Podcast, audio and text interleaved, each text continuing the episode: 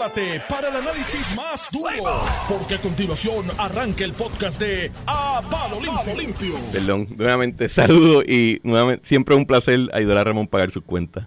Ah, muy bien. Alguien tiene que pagar la hipoteca, ¿verdad? Que esa casa. La- bueno, la comida y son un montón de cabezas que alimentar, está fuerte. Educación. Está fuerte. Y está aquí, señoras y señores, Iván Antonio Rivera y Reyes en su programa. A palo limpio, estamos aquí. Huele a fin de semana, que es una cosa, jueves. pero brutal. Unas ganas de que llegue. Cuando es el verano, ya como que se extiende el fin de semana. Los viernes, tú no notas las carreteras más vacías. Bueno, porque los nenes no están en la escuela, ¿verdad? Universidades. Sí, Muchas personas como que tienen citas médicas y Ah, otras situaciones. Estoy trabajando weekends- remoto. Los weekends son más largos, trabajo remoto por la gasolina. Digo, de- debe haber algo de eso, debe haber un por ciento de gente, no sé cuál. Mira tu Ah, pueblo ahí, esa represa ahí está. Sí, la represa está seca, mano. Tú sabes que en esa época pues es bueno para caminar dentro de la represa y ves cómo es la estructura por dentro. ¿sí? Yo creo que ya no lo permiten porque está, está la, la seguridad parece que no es la misma, pero de chamaco. Aprovechábamos y caminábamos por dentro de la represa. Por y eso- por dentro eso- hay unos pasadizos y unos puentes. Interesante. Interesante.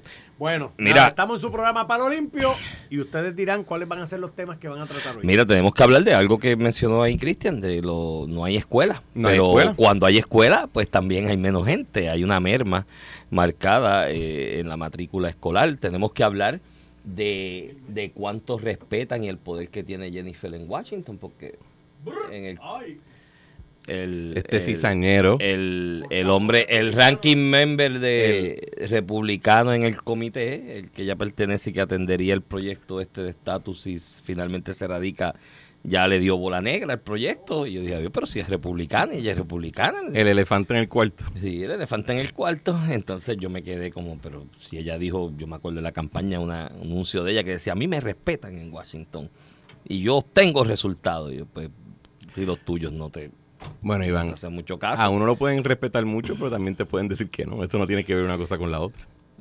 se lo dicen con respeto. Claro, con mucho respeto. El, Tú nunca has tenido una conversación, una- un debate y un te dice, mira, Iván, con, con todo el respeto. Sí, cuando me dicen con Con- todo el eh, respeto. lo que viene no es bueno.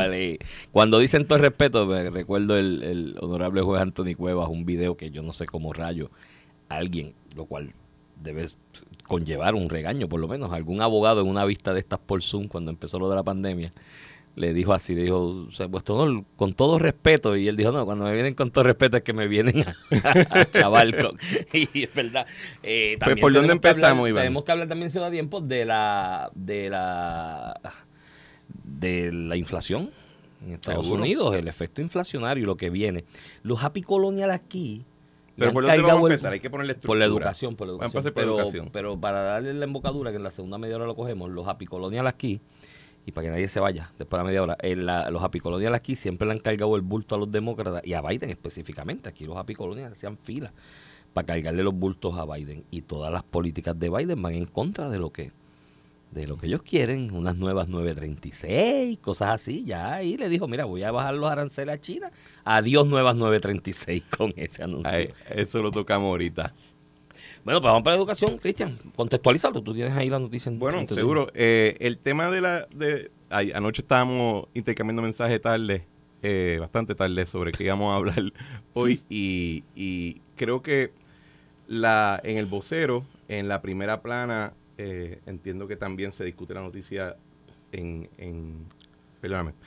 La noticia de primera plana del vocero es eh, la baja significativa en la matrícula de educación y habla de que en el Departamento de Educación han tenido una reducción en los niños que están entrando en escuela elemental eh, muy significativa, masiva, eh, y que eso puede ponerle mayor presión al sistema educativo. Y creo que esta debe ser considerada la noticia probablemente más importante todos los días de este año y el año que viene y el año encima de ese. Porque aquí hablamos mucho de qué es lo que le conviene a Puerto Rico, pero a veces se nos olvida hablar de qué de los puertorriqueños que habitan Puerto Rico y en la medida de que no de que sigamos en un espiral demográfico negativo no va a haber un Puerto Rico del que hablar muy pronto. Mira, y esto no es simplemente una cuestión de niños, porque también tenemos que pensar en quién va a cuidar los adultos mientras van envejeciendo. ¿Quiénes van a ser los profesionales y los trabajadores que sirven de base contributiva para proveerle esos servicios a los adultos y los más vulnerables y los más necesitados. Hay que pensar entonces en quién va a estar utilizando nuestra infraestructura, quién va a estar creando la demanda para que nuestras propiedades y nuestra riqueza siga, pueda aumentar. O sea, esto es un asunto existencial que puede marcar la diferencia entre que Puerto Rico ascienda a ser eh, una jurisdicción próspera o que sea una mera nota al cárcel en la historia del Caribe, que quizá en 500 años se, se lea en dos páginas de un libro de historia quizá en ese momento va a ser tableta o alguna vaina cibernética que se inventarán diciendo, ay, en un momento hubo una isla que se llama Puerto Rico y ahí habitaban un, pueblo de 500 años que después simplemente decidió desaparecer. Eh, en términos del sistema de educación pública, esa no debe ser la única preocupación. También tenemos que preocuparnos del sistema de educación privada, del sistema universitario, privado y público. El año pasado solamente nacieron 18 mil puertorriqueños en la isla. Presumiendo que ninguno que ninguno se vaya o que no le pase nada y esos 18 mil lleguen a la escuela elemental es demasiado poco. Vamos a estar viendo de nuevo cierres de escuelas privadas y públicas. Y creo, y, no he visto eh, eh, ninguna discusión más allá de cuando hace unos años creo que se pasó una, una, ley que hablaba de crear un, plan de acción demográfica. Eso se quedó como muchos otros planes en el tintero o en una gaveta. Una letra muerta de la ley. Y entonces hablamos mucho de la hora, hora, hora y bien poco del mañana.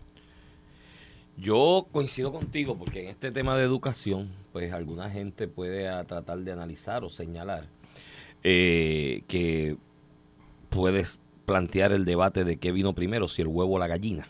El huevo. Eh, no, la gallina. No, tiene que venir el huevo. No, tiene que venir la gallina, porque para que tú digas que ese ah, eh, que hay, el animal es ovípedo, tienes que verlo poner el huevo. Entonces el huevo es el huevo de ese animal ovípedo que tú viste poner el huevo. Por lo tanto, tenías que ver la gallina primero para decir que no, ese es el huevo de la gallina. Primero el huevo siempre va adelante. Y la razón es que en la teoría, de la, teoría de la evolución, mm. la gallina es el producto de varias situaciones sucesivas. Así que la criatura conocida como gallina, surgió de un huevo que fue claro, por otra Pero para tú decir que ese es el huevo de la gallina, tienes que haber visto la gallina, porque podía ser el huevo de otro. El que esté sintonizando ahora tiene que estar cuestionando. Tiene que darse un tiro y vamos a, darle para adelante el tema.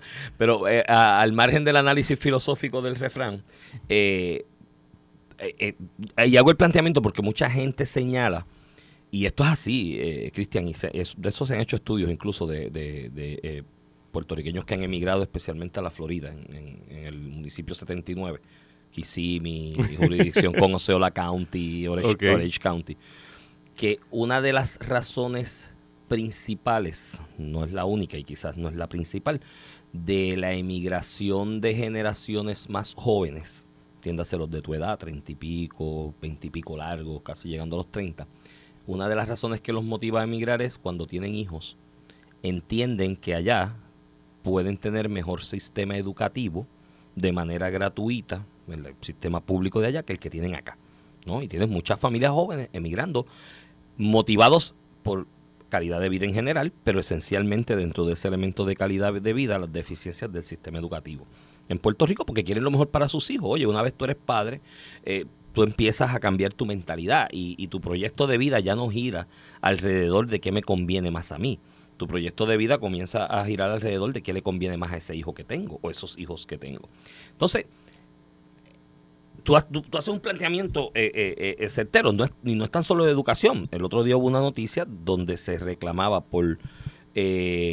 hay un programa de, pago de lo que le llaman amas de llave, con fondos federales a través de los municipios, donde se le pagan cuatro o seis horas al día, dependiendo la necesidad, a personas de la propia comunidad, de la propia municipalidad, para que inviertan parte de ese tiempo a ayudar a la asistencia y acompañamiento de personas de envejecientes, personas de, la, de, edad avanzada, ¿no?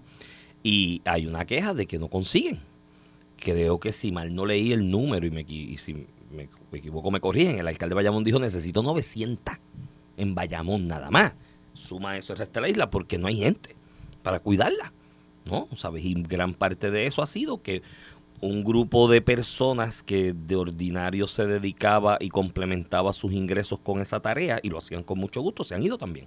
Entonces va subiendo una generación que eso no es, no está en su, en Bueno, su, en- en, en- su, en su, en su mentalidad. En la entrevista ahorita, una de las entrevistas de Normando, eh, un caballero decía lo, lo más horrible para algunas personas de envejecer en Puerto Rico es que envejecen solos.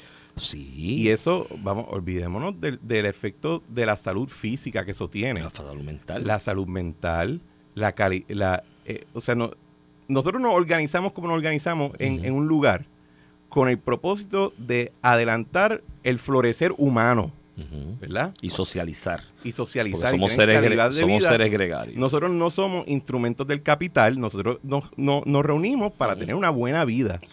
Y en la medida que tú no le puedas, eh, no garantizar, ofrecer una buena vida a las personas más jóvenes y a los mayores de una sociedad, hay un problema crítico. Claro. Y, y ahorita yo hablaba del tema del, del ángulo económico, ¿verdad? De, de quiénes van a ser los que pagan las contribuciones, quiénes son los profesionales de la empresa, ¿Quién va a pagar la luz? quiénes cuidan Cuando- a los mayores, quiénes Cuando se haga el ajuste de, de la deuda de energía eléctrica, eso va a estar sujeto a consumo eventualmente y No, unas proyecciones. Un de- si, si sigue el desplomamiento poblacional, el poblacional eh, va a tener como consecuencia futuros aumentos porque hay que cuadrar caja de alguna manera si tengo menos gente consumiendo, ¿entiendes? Y, Eh, y, el, y este caso, o sea, no hay que imaginar las consecuencias porque ya está ocurriendo en otros lados. En Japón, en partes de China, tienen un reto demográfico, lo llevan teniendo ya por 20 años y lo que se está viendo ahí es feo. Y entonces, mi perspectiva, ahorita hablé de que se había pasado un- un- una ley hace unos años para crear un plan demográfico, pero el, el, la raíz del asunto yo creo que es uno cultural más que puramente económico. explícame.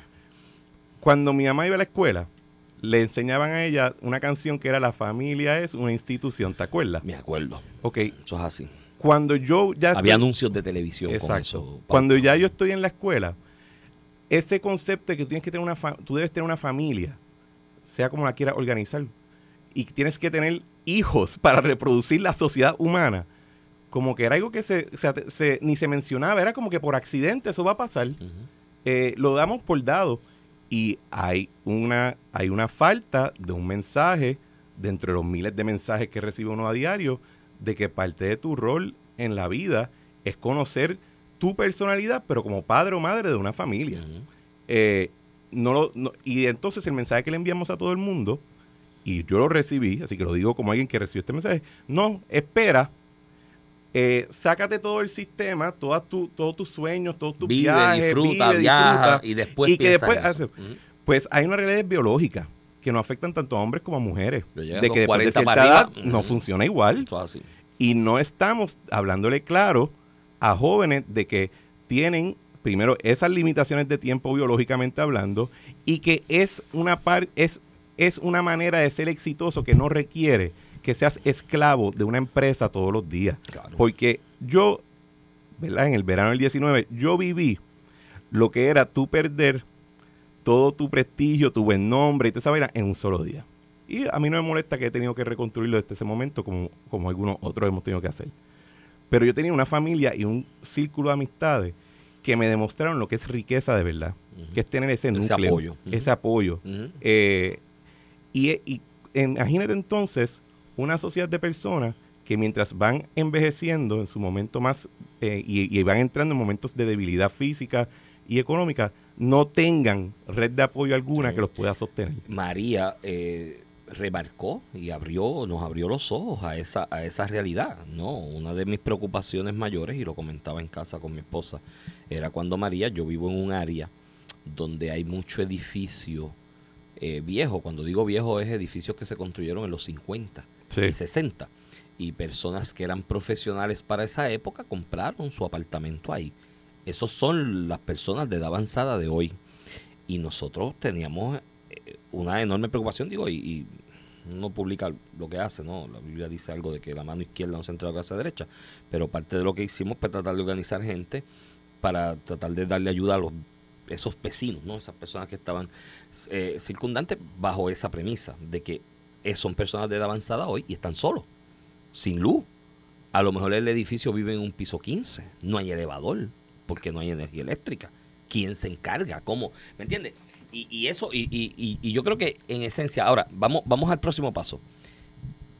¿Qué es lo que hay que hacer para, número uno, detener esta caída en espiral que lleva eh, el- los índices demográficos en Puerto Rico. Y número dos, incentivar el retorno de esos puertorriqueños o de un por ciento eh, significativo o significante de esos puertorriqueños que han emigrado. Porque esto yo lo he vivido también, tanto en Nueva York, Filadelfia, eh, Connecticut, el municipio 79, que hay grupos y comunidades de puertorriqueños gr- grandes, ¿no? Significativas. Tú hablas con ellos y dentro de ellos hay algún tipo de sentido de volver. Hay como que este sentimiento, no todos, hay otros que te dicen, no, yo para allá no vuelvo porque aquello está manga por hombre, y qué sé yo, y la corrupción y lo otro. ¿eh? Sí, sí, porque rápido te dan la descarga y no vuelvo para allá. que Ahí lo que hay son pillos, ¿eh? Eh, te- gobierno. te- sí, que te dan de decirle, te mudaste para el periódico de acá entonces, antes que no Sí, lo sí, no, nunca". porque no se desconectan. Exacto. Pero bueno, el asunto es que hay un, un- un grupo que te dice eso, pero hay otro grupo significativo, ¿no? Eh, que, que, que habla de volver, ¿no? De, déjame que te estabilices o si la cosa mejora, te dicen así también. Vuelvo. Entonces, aquí hay que hacer algo para tratar de incentivar ese retorno. Y Totalmente de- Y en yo- desacuerdo con eso. No. Yo pienso que las personas que se han ido a los Estados Unidos No van a regresar. primero que te deseo toda la suerte, espero que mantengas tus lazos, ojalá te vaya suficientemente bien en la vida Mm. para poder tener una casita de playa, una casita de campo y tú poder veranear o, o tener tu invierno acá, pero poner nuestros, nuestras apuestas a combatir el reto demográfico en el sueño de que quizás de momento la Ah, tribu no, no, perdida no, va a volver a. Israel. El objetivo no debe ser ese, el Eh, objetivo debe una- ser... el ob- no va a pasar y no es y, y, ojo coincido en eso. hay que tener a, a nuestros hermanos de allá en mente si les va bien sí. allá pues que les siga yendo Sí, bien pero coincido en cuanto a eso. El objetivo del plan no debe ser eh, Es que, ellos se que- regresen. hay gente que jura que esa es la solución No, no, no, no. que va a volver la tribu El perdida. objetivo es que no se vayan los que están. Por antonomasia, por antonomasia no, por, por efecto directo, ¿no? Correcto. Realmente directo, puede tener ese otro efecto de retorno, porque si tú creas las condiciones para los que están no se vayan, porque entienden que la calidad de vida está mejorando, eso puede tener un efecto colateral, ¿no? De que, mira, pues voy porque la que vida. Y para mí hay tres elementos esenciales en esto, eh, eh, Cristian. Bueno, hay cuatro, hay cuatro eh, para, para el futuro de Puerto Rico. Número uno, sistema educativo.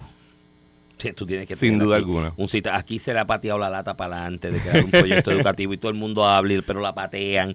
Y si todo el mundo habla de lo que. y la patean para adelante. Y todo el mundo hace anuncios de ay, que muchos millones de fondos federales le estamos inyectando Ma, a salud. ma. Ma, y dale la pata para la pata para adelante. Y los fondos son para tutorías, cosas que a la larga no resuelven el problema. Uno. Dos, seguridad. Parte de la calidad de vida que entiende todo ser humano en cualquier sitio es que yo pueda coger y salir, por lo menos yo que vivo en la zona urbana ahora, pero en la rural no, no es distinto.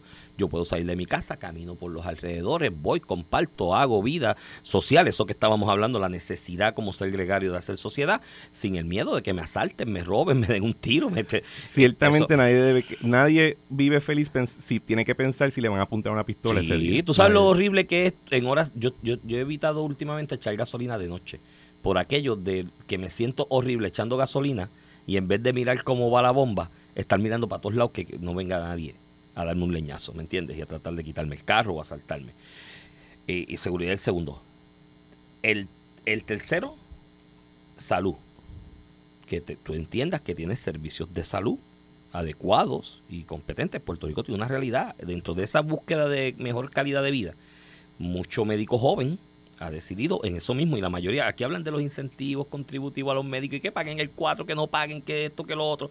No, mano, cuando tú hablas con ellos, de verdad, la mayoría de esos muchachos jóvenes que son médicos, están empezando a tener familia, te hablan de la educación y la calidad de vida como uno de los motivos Sí, que lo lleva a moverse. pero- y tercero, y otras cosas de que los planes no le pagan bien y demás, que lo podemos tocar también. Cuarto, mano, el gobierno en Puerto Rico, Cristian, es un obstáculo para tú crecer y desarrollarte económicamente. Montar un negocito aquí, emprender, echar para adelante una idea para mejorar tu calidad de vida económica es un vía cruz. Sí, Iván, pero, pero todo lo que tú acabas de, de- y estoy en desacuerdo con todo, no, creo que tengamos dudas, quizás vamos a discrepar en, en algunas tácticas o maneras de mejorar quizás en el sistema educativo, quizás aquí y allá, pero en general estamos totalmente de acuerdo. Eh, y eso es lo que yo le hemos hablado aquí en el programa, que yo le digo, son estos son los asuntos de pan con mantequilla, Eso es lo que- bread and butter, lo- las cosas de todos los Para días. eso debe existir el gobierno. To- todo eso es Pa' un tema nada. de todos los días, pero a lo que No es para también- cambiarle los apellidos a la gente. exacto, Aprobar un proyecto de ley que, No. la, la olla. Eh, Mira los problemas que estamos hablando aquí, eso- la magnitud de gracias, los mismos y la profundidad de los mismos. Y el proyecto de ley que se aprueba y se celebra es que se aprobó un proyecto de ley para que tú puedas poner el apellido de tu país primero o el de tu país segundo. Mire, mi hermano, y, y, y, Eso- ¿me entiendes? Bueno, y a eso es lo que voy.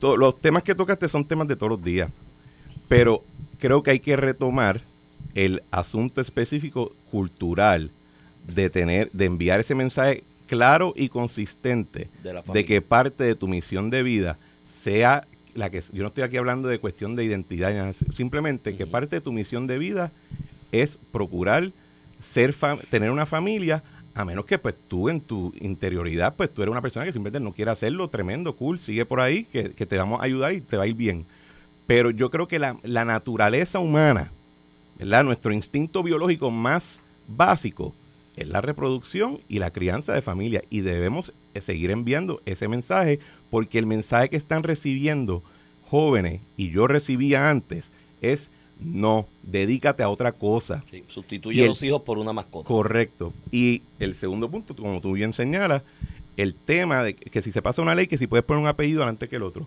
Mira, olvídate el apellido. Procura que estén los dos papás o, o que, presentes de la manera que estén sí, sí. que estén presentes en la familia y que sean para, para fomentar esa vida en común. Eh, la parte que yo creo que en, en el gobierno quizás falta es que nuestros líderes atiendan esto como un asunto de estado de emergencia. Aquí declaramos estado de emergencia Por todo. por todo. Oye, esto es una emergencia real. Sí. No obstante que sea una emergencia en slow motion, ¿verdad? Porque es un tren que está chocando poco a poco. Pero es un tren chocando. Mírate, mírate el giro que se le da y con esto nos vamos a la pausa y lo continuamos cuando regresemos con los otros temas. Mírate el giro que se le da en los reportajes, porque esto está en los dos periódicos de mayor circulación en el país en este momento. Y el giro es el mismo.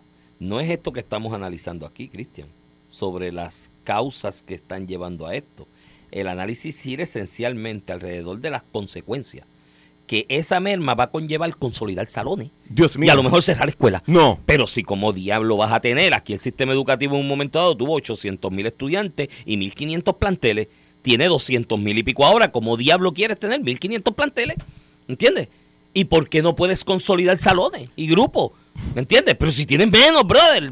Esto es sentido común. Ah, que no lo puedes hacer en un ejercicio de, de, De Excel. de Excel y cortar, porque si tengo 40% menos, corto 40%. No, porque hay unas variables geográficas, sociológicas, de la ubicación de la escuela y demás, que tienes que tener en consideración.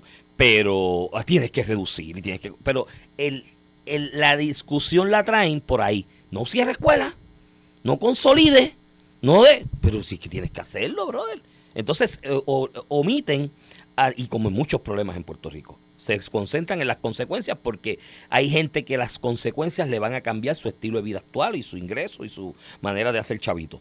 No se concentran en las causas. ¿Cuál es la causa para que atajemos el, el crecimiento de la consecuencia? Eso no, no lo quieren hacer. Bueno, y la misión central de la institución. El Departamento de Educación no existe para tener maestros, existe para tener estudiantes. Eso es así, pero aquí Bueno, no vamos a la pausa. Vamos a la pausa para que no nos regañe más mente maestra y cuando regresemos lo cogemos ahí y cogemos el otro tema que tenemos ahí, el, El elefante. el elefante en el cuarto.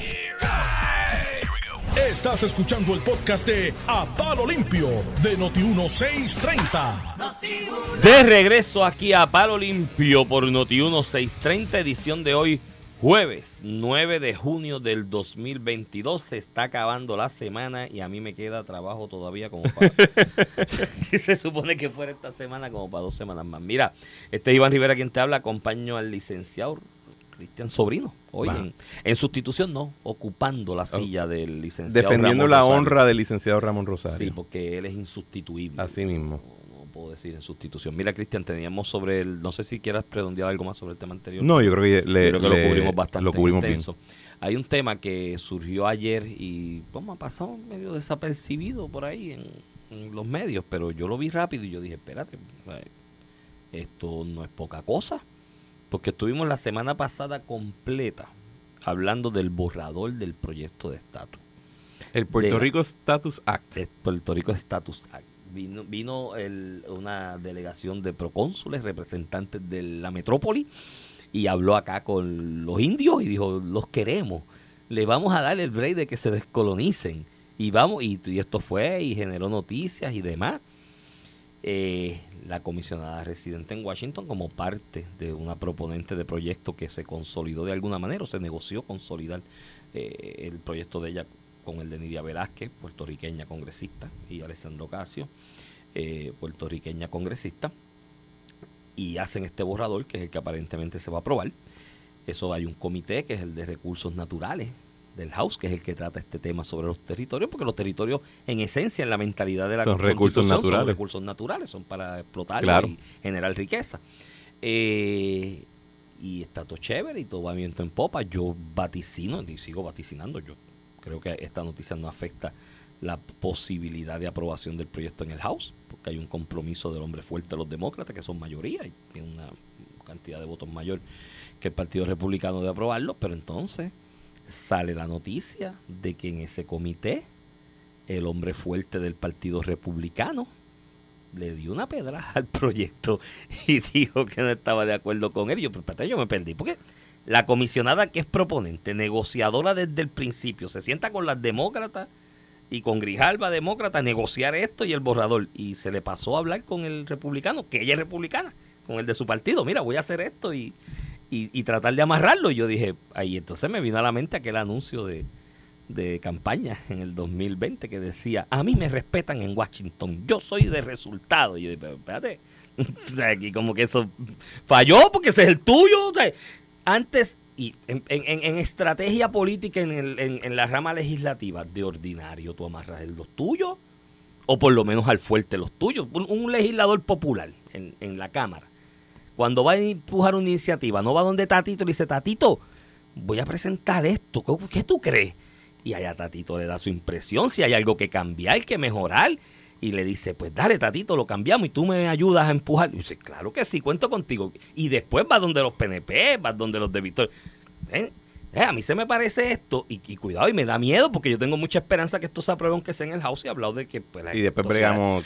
porque aprobarlo en el House representa un punto de partida nuevo en la discusión del tema del estatus de Puerto Rico, de esa aprobación, que es lo que el americano ha hablado hasta ahora. Indistintamente no se el Senado y esa es mi visión sobre este, sobre este proyecto, borrador de proyecto hasta el momento.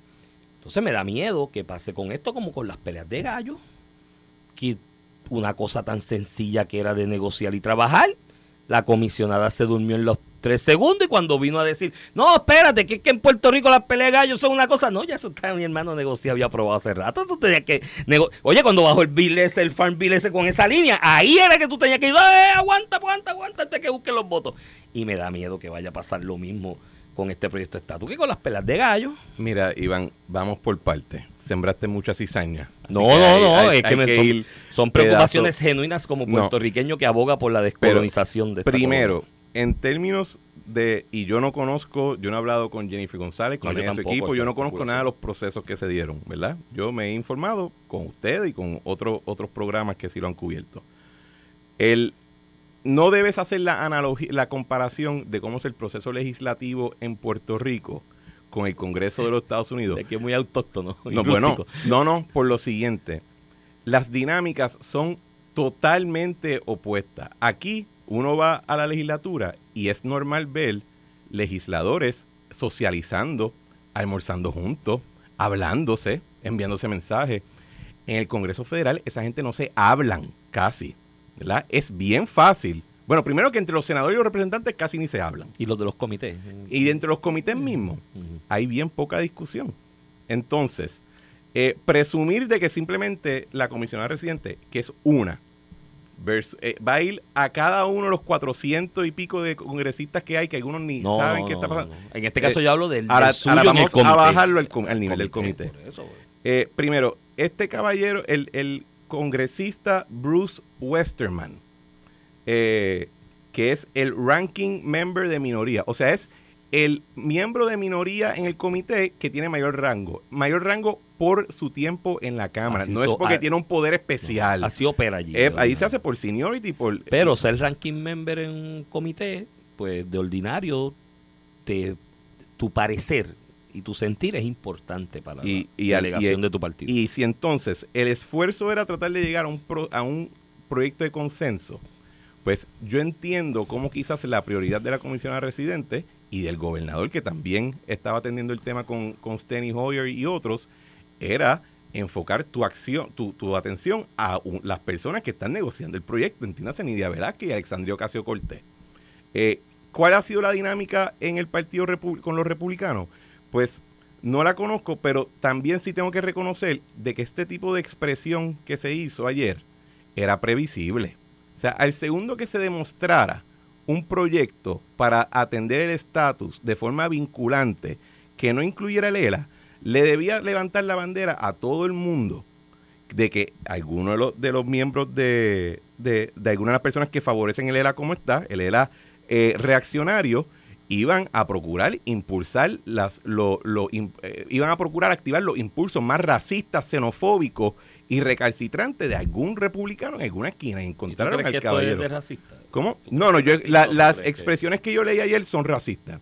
Cuando hablas de que, pues, eh, eh, porque son los estereotipos clásicos que se llevan que cargando este. de tiempo. Bueno, es que el desempleo, es que son muy pobres, es que eh, eh, la criminalidad, o sea, Bueno, era la, la todo- federación es una asociación. Bueno, pero la cuestión es que si tú le vas a aplicar a Puerto Rico ese criterio para no admitirlo como Estado, Se lo tenías pues que aplicar no, a no, Alaska va a tener que convencer, va a tener que convertir el continente en un queso suizo, porque va a tener que empezar a demarcar todas las otras áreas que no son puertorriqueñas, pero que sufren de los mismos problemas y excluirlos de la nación permanentemente, ¿verdad? Y eso no es lo que nadie está proponiendo. Ya, ya. Eh, lo que sí y el otro elemento que hay que, que evaluar es, ¿para qué tenemos un partido republicano en Puerto Rico?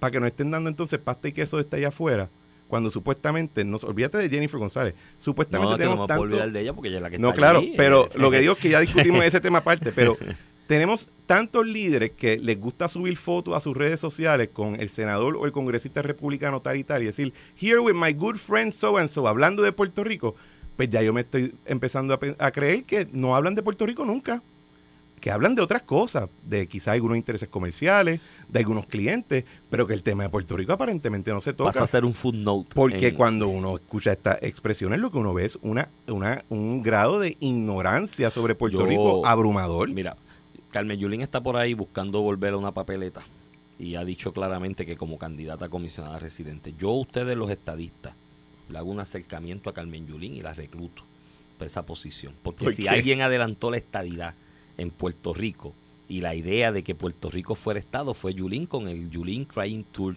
en contra de Trump cuando el huracán que salió llorando allí estamos muriendo de hambre pero rodeados de faldos de arroz y cajas de, de comida y agua.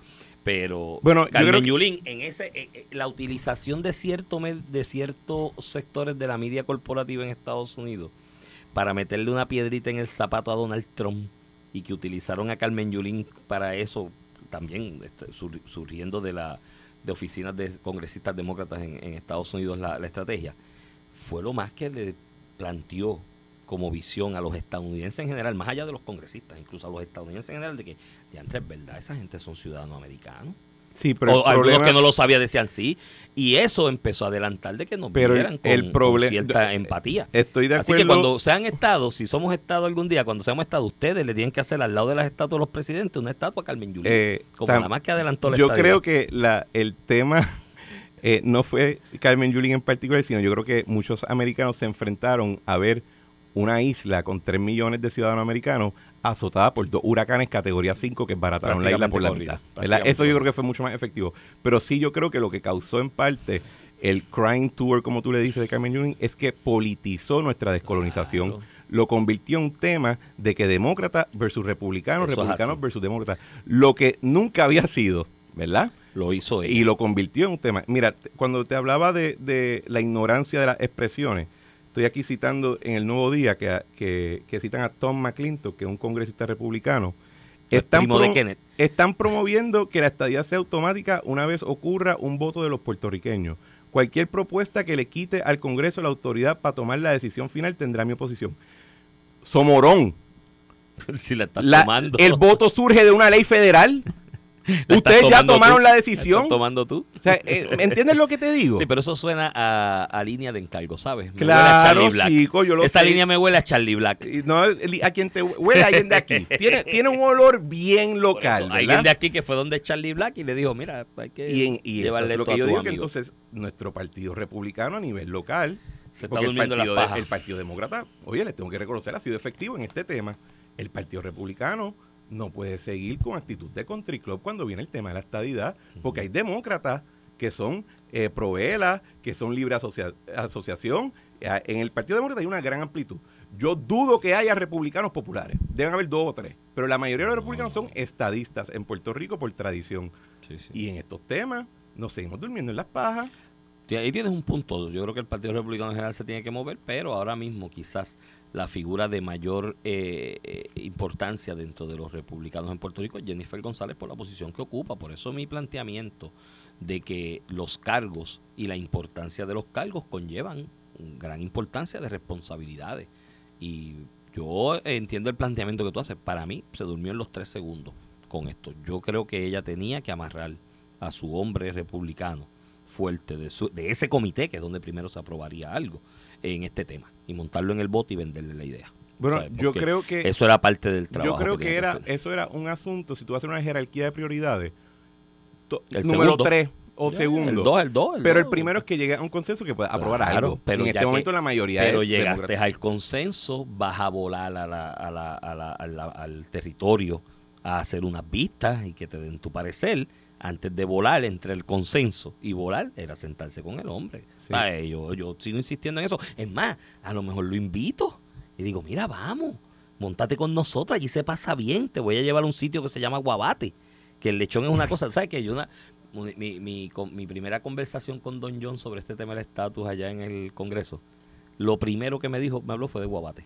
Él y su esposa, de lo bien que la pasaron cuando lo llevaron a Guabate, aquí No, en la Puerto pasaron- Rico. Yo, yo exhortaría que también los lleven a unos cuantos restaurantes caros. pero también no, no, pero es que Guabate, lo del No, asado es una cosa Mira, épica. Yo no estoy en desacuerdo necesariamente contigo, Iván. Lo que voy Esa es... era la número dos. Y la número tres era hacer las vistas Lo- acá para lo que, que- Molina fuera a invitar allí. Me, me imagino.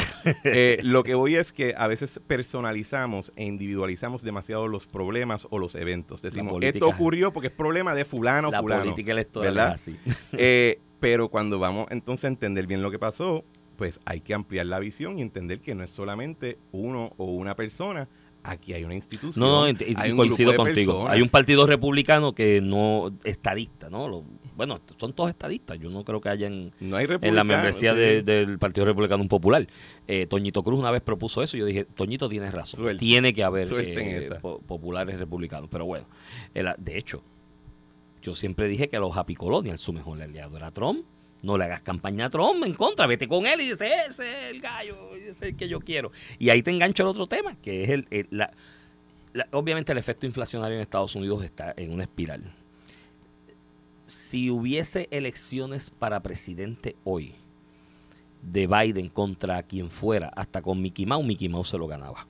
Porque el efecto inflacionario, el golpe que está sufriendo el bolsillo del consumidor estadounidense promedio, es de tal magnitud que la gente ya está llegando a un punto de desesperación. Y tú lo ves en la locución en medios de Estados Unidos que tú ves y viajas en estos días allá y hablas con gente de a pie, ¿no? Trabajadores y demás te lo gasolinera y están poniendo cajitas de Kleenex al lado de...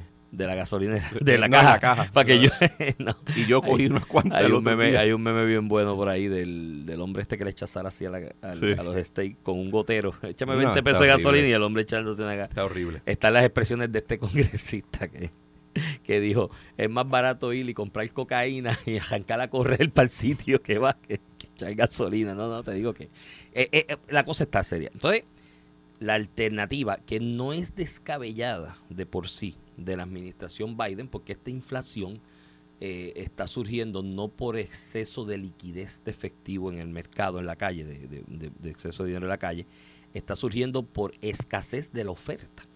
Entonces, al haber escasez de la oferta por la guerra, por La demanda el incrementa. digo, lo- los PUA de la vida, que Sí, la demanda en el mercado y, y la demanda, eh, demanda incremental y demandas estáticas, porque el de la gasolina es una demanda estática, ¿no? Que, se, que, que, que no es elástica, se mantiene más o menos constante. Si baja la, oferta, pues tienes también ese efecto. Eh, eh, ciertamente, al- parte de la, de la inflación actual ser provocada por la escasez de oferta o reducción marcada de oferta, pues abrir al mercado chino, quitarle aquellos arbitrios que en exceso o le incrementó eh, Donald Trump como estrategia para atra- atraer las empresas estadounidenses que estaban en China a Estados Unidos, pues no suena descabellado. Pero eso para los apicoloniales aquí es fatal. Aquí, aquí nos han vendido un proyecto de que Lela lo que hay que buscarle es unas nuevas 936 para que esto eche para adelante. La nostalgia. sí, sí, sí, porque la, política de nostalgia. El desbanque político, administrativo, económico y fiscal de Puerto Rico se debe a más que a las 936. Ese es el único tema, sí, sí, sí. Y hay que traer unas 936 nuevas y se eh, ese, ese, montados en ese caballo, esta noticia de lo que va a hacer Biden es un tiro de contacto. Olvídate de nueva 936. Esto es, váyase todo el mundo nuevo a China a producir y, nos mandan de, allá para de allá para acá los insumos. No el problema de que también la inflación está surgiendo por el por los eh, los problemas que se identificaron en la cadena de suplido internacional que se constituyó en los 90 y, en los, y en los primeros años el proyecto de la OMC.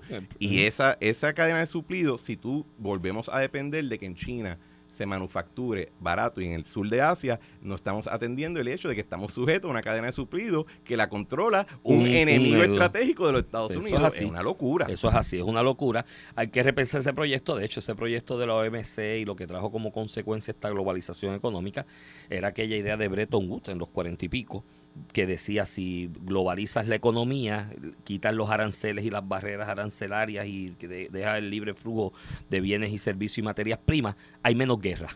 Pues ahora, con todo y eso, hay una guerra bastante seria en la parte este del planeta y mira las consecuencias que estamos teniendo. Así que nada, eh, vayan pensando en otra estrategia que no sea unas nuevas 936, ¿sabes? Porque esa no es con lo que viene con este efecto inflacionario.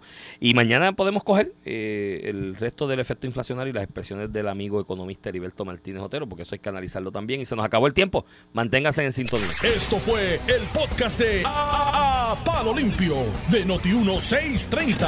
Dale play a tu podcast favorito a través de Apple Podcasts, Spotify, Google Podcasts, Stitcher y notiuno.com.